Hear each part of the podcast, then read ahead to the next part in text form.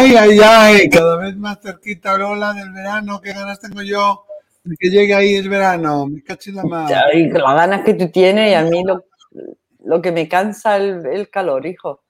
Ay, Menos, me- menos mal que tiene que haber dos polos, un polo que le guste el calor y otro polo que le guste el frío. Si Además, no, no señora- aburridos.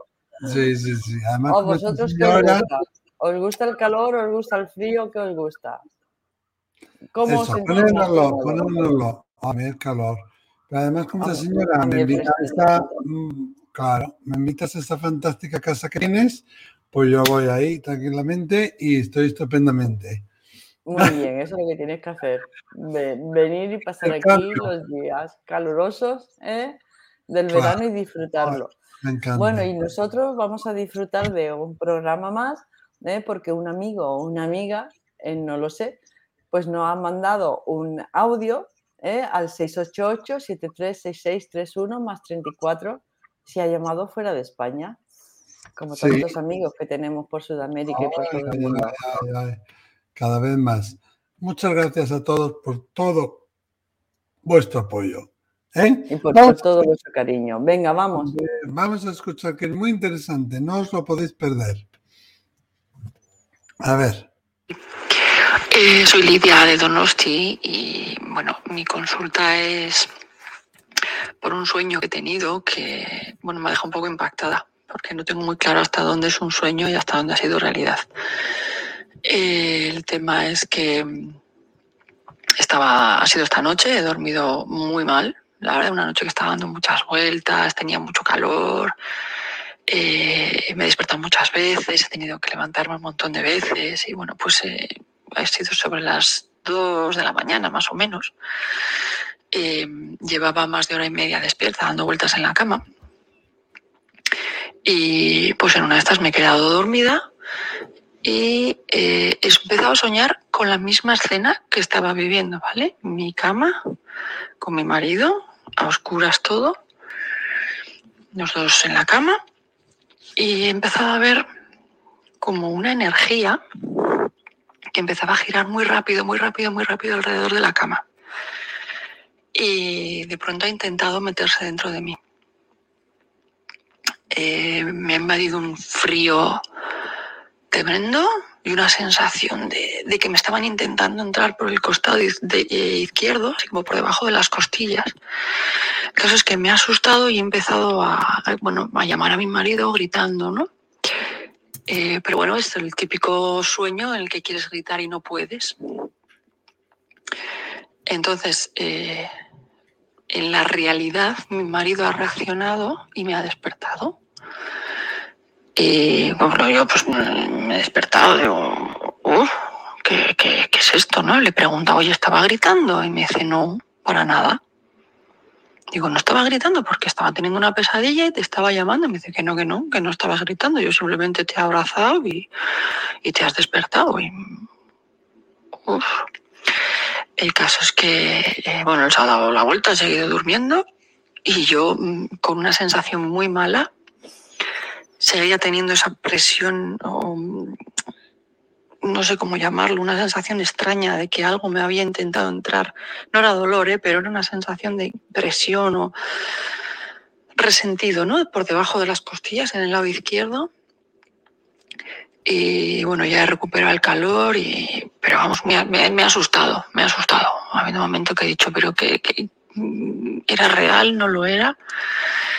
El caso es que, bueno, le he dicho al aire, o mira, si hay un espíritu o algo, mm, estoy asustada, estoy muy cansada, por favor dejadme en paz.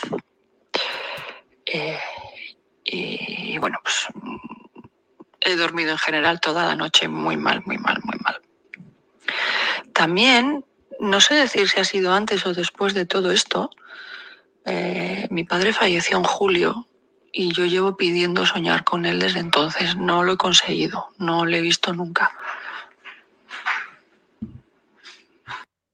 Hola. bueno, ella, aquí se acaba el audio de, de Lidia.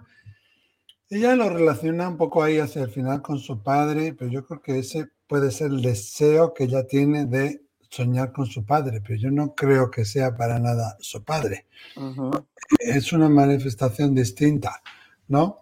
Primero, yo te diría, Lidia, no dejes escapar a ese marido, porque menuda conexión que tenéis tan fuerte que tú estás teniendo una experiencia durante el sueño, seguramente ahí estás entre mundos, ¿no? Intentando volver o lo que sea, y tú le estás pidiendo ayuda y él en su sueño escucha, no te escucha porque tú no estabas gritando con los oídos físicos, pero sí siente tu llamada y escucha dentro del sueño que tú necesitas ayuda y te abraza y te despierta, ¿no? Te da lo que estabas pidiéndole. No le dejes escapar. Estas conexiones, no, en serio, este tipo de conexiones es muy difícil de encontrar, ¿no? Y cuando se tienen, pensamos que es natural y que todo el mundo los tiene, pero no es así. Yo lo veo todos los días en consulta, que no es la norma, sino la excepción. Seguro que lo sabes y que lo atesoras mucho, pero atesoraron mucho, y también si este es vuestro caso, eh, una pareja, ¿no? Fíjate que aquí hay varios, varias fenomenología que se están mezclando. ¿eh? Yo pienso, no sé lo que pensarás tú, pero yo pienso que lo que ella sentía no era ningún espíritu, sino que era su propia energía. ¿no? Todas las noches el alma sale de su cuerpo. Todas las noches es como cuando dejas un cometa o cuando le das más, más cuerda a la caña, ¿no? Va soltando, va soltando y la cometa va volando cada vez más alto.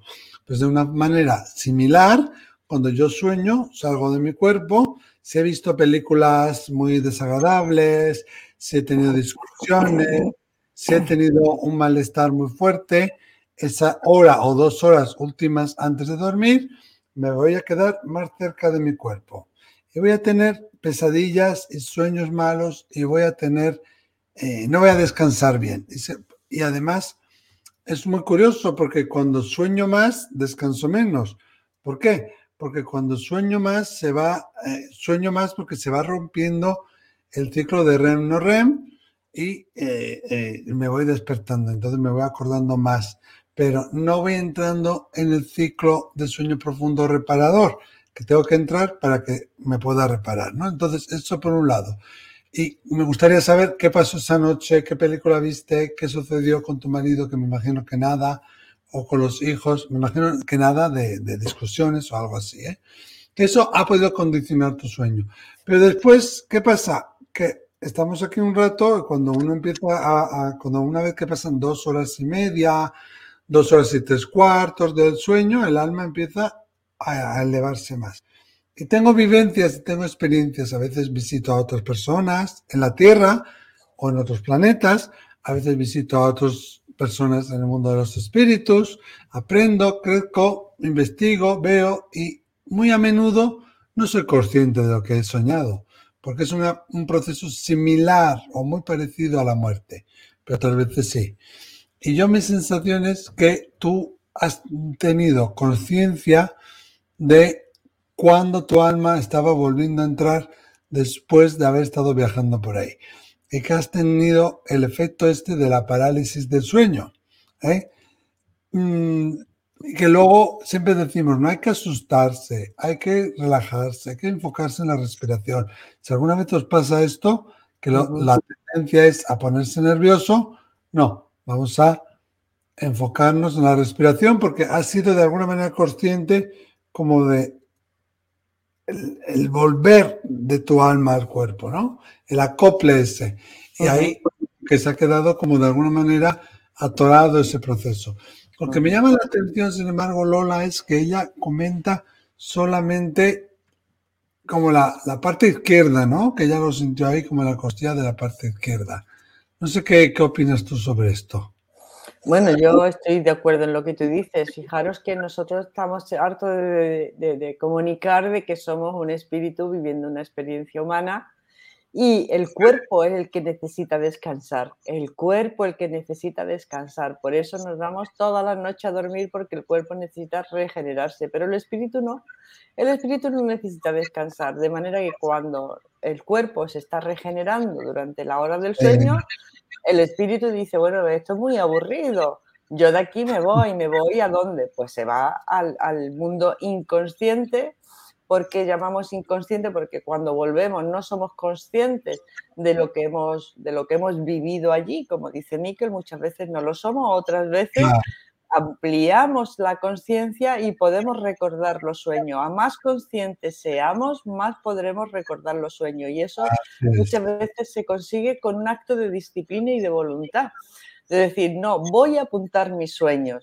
Y en el momento en que uno coge papel y lápiz, lo deja a la mesita de noche, empiezas a recordar sueños, tan simple como eso, pero quien quiera recordar los sueños lo podéis, lo podéis hacer. O de, o de repente entráis en terapia psicoanalítica que tienen muy en cuenta el mundo de los sueños y el psicólogo o el psicoanalista os dice, apúntame los sueños que tengas.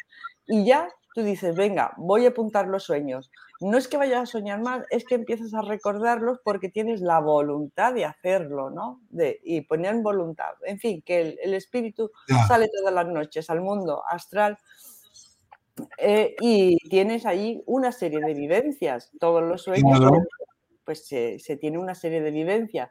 E incluso dentro del sueño, tú puedes comunicarte con otras personas, eh, tienes sueños con tu madre, con tu hijo, con no sé quién, con no sé puedes ver el futuro, puedes viajar al pasado y sanarlo, incluso encontrarle un final distinto. Hay muchas cosas que se pueden hacer en el sueño. Porque en el mundo del astral las leyes son distintas que las que rigen el mundo consciente de la materia física de la tercera D. Vamos a decir que esta es la tercera dimensión y el mundo astral es la cuarta dimensión. Volvemos a la cuarta dimensión todas las noches. En la cuarta dimensión el tiempo no existe, con lo cual en el sueño el tiempo tampoco existe. Y además el inconsciente es absolutamente inocente. Allí no hay lo que tú hagas en el sueño pues se queda ahí en el sueño, ¿no? Mm. Pero a mí me recordaba, y estoy de acuerdo con lo que dice Miquel, que es un punto de encaje. Tú puedes estar, tu punto de encaje puede estar encajado en la tercera dimensión cuando estamos en vigilia, pero cuando estamos en el mundo astral, en el punto de encaje estamos encajados en el punto eh, más sutil, del mundo más sutil, del mundo del, astral. Eh, hay muchas ocasiones en donde el cuerpo todavía sigue durmiendo, ¿eh? Sin embargo, el, espíritu que está despierto eh, y entra de nuevo a anclarse en, la tercera dimensión, hay un decalaje y ese decalaje es esa parálisis del sueño. ¿eh? En donde tú eres consciente de que estás dormido, quieres despertar al cuerpo, pero el cuerpo todavía no, no has entrado del todo ese punto de encaje todavía no ha entrado del todo, ¿no? O puede ser, Lola, que haya unas funciones motoras que estén en marcha y otras no, ¿no? Que puedas igual eh, mover un dedo o tal, pero normalmente es más, ¿no? Como la sensación y el cuerpo está parado. Como la sensación. Y mira, cuando dormimos, el cuerpo baja de temperatura. Claro, sí, sí, ¿Eh? sí. El cuerpo se enfría, por eso cuando estamos durmiendo, pues muchas veces nos tapan o nos tapamos, ¿para qué? Para mantener a una temperatura determinada del cuerpo. El cuerpo se mantiene caliente a base del movimiento muscular. En el momento que el movimiento muscular desaparece, la temperatura corporal cae. Y entonces es esa sensación, a mí me sonaba lo mismo a que tú dices, y había algo frío que quería entrar, ¿no? Yo creo que eras tú misma queriendo mm. entrar de nuevo a ese punto de encaje del que es la tercera dimensión y lo sentías frío, ¿no? Esa frialdad que tienes el cuerpo cuando está en reposo. De todas formas, esa noche fue muy agitada para ti, probablemente como dice Miquel, tendrías cosas en la cabeza, algún tipo de disgusto, algo dándole vueltas que te impedía pues mantener el cuerpo sí, el cuerpo podía estar, pero la mente, la mente la tenías ahí un poquito alterada. Y también me recordaba mucho a una experiencia que me contó una, una paciente que me vino asustada porque trataba de comunicarse con su marido, ¿no? De alguna manera. Ella estaba pasando una mala época con el marido y, y me contaba que esa noche, pues ella se había visto por encima de su cuerpo, había tenido una experiencia extracorpórea, pero además había sido consciente de ella, ¿no? Y viéndose por encima de, la cama, veía a su marido dormido y ahí quería ella comunicarse con su marido. Fíjate que muchas veces las comunicaciones entre personas pueden ser difíciles en esta dimensión, sin embargo, en otra dimensión, en una cuarta D, pueden hacerse las comunicaciones muchísimo más fluidas. De hecho, Freud decía que todo sueño es una realización de deseos, ¿no? Todos esos deseos reprimidos, esas cosas que no se han dicho, eh, si hemos tenido un disgusto y nos ha causado furia, enfado, temor, ¿no? Esas las podemos revivir eh, de una manera metafórica, analizarlas eh, en, la, en, la, cuarta dimensión, en la cuarta, de, en la cuarta D, ¿no? En el mundo del astral o en el mundo del sueño, ¿no? Y ahí se hacen viajes, claro, yo no sé cómo las personas. Y estamos, yo tengo una compañera que dice, yo creo que estoy trabajando toda la noche. El sueño me lo tiro trabajando toda la noche viendo a ver cómo están mis pacientes porque seguimos trabajando en el otro lado. En el otro lado, la conciencia no para nunca, no necesita descansar, es energía pura. ¿Tú has visto alguna vez que la energía pura necesita descansar? Pues no, no, no, no. Y, es muy interesante, ¿eh? todo el mundo del astral, la cuarta dimensión, que es lo mismo, el mundo del inconsciente y el mundo del sueño, y cómo allí se nos desvelan, se nos pueden revelar ah, conclusiones o soluciones a problemas que estamos teniendo en el mundo real, ¿no? Hombre. simplemente hay que pedirlo, ya lo hemos dicho muchas veces, hay que pedirlo, pedir solucionar un determinado problema para que tu, yo, que vive en la cuarta dimensión, que sabe mucho más, que, se maneja entre varios mundos, eh, cuando te levantes pueda darte una solución. Esto lo habla mucho Garniel y, le llama el yo cuántico, pero es exactamente mm. igual. El yo cuántico es tu yo de cuarta dimensión. Eh, ese pedirle, voy a consultarlo con la almohada del saber popular, ¿no? Voy a consultarlo con la almohada. Te acuestas, sueñas, haces este viaje, es, cierto, y luego te viene... Y además, ¿cuántos inventos ¿eh? Porque claro, te vas con ese problema, ¿cuántos inventos no se han realizado, no se han descubierto desde el astral, desde el mundo inconsciente, desde ese mundo que tiene el día que nosotros no tenemos, desde la máquina de coser de Singer que tuvo el sueño, ¿eh? el hombre estaba ahí haciendo eh, elucubraciones. ¿Ah, eso no sabía yo, míralo. Claro, estaba haciendo sus elucubraciones de cómo construir una máquina de coser. ¿Eh? Y el hombre estaba ahí eh, hasta que tuvo un sueño en donde lo que él se le reveló en el sueño, que es el, el tu yo mismo, pero el tuyo del astral, era que la, el ojo de la aguja lo tenía que poner al revés. Ah. ¿Eh? Y eso se le reveló en un sueño. Y entonces ahí dio el tío con, con la clave que el ojo de la aguja normalmente lo cogemos así, está boca arriba, mirando hacia arriba, ¿no? Pues en el sueño él vio que la solución era ponerlo boca abajo. Qué bueno. Yo no sabía esto. Qué maravilla.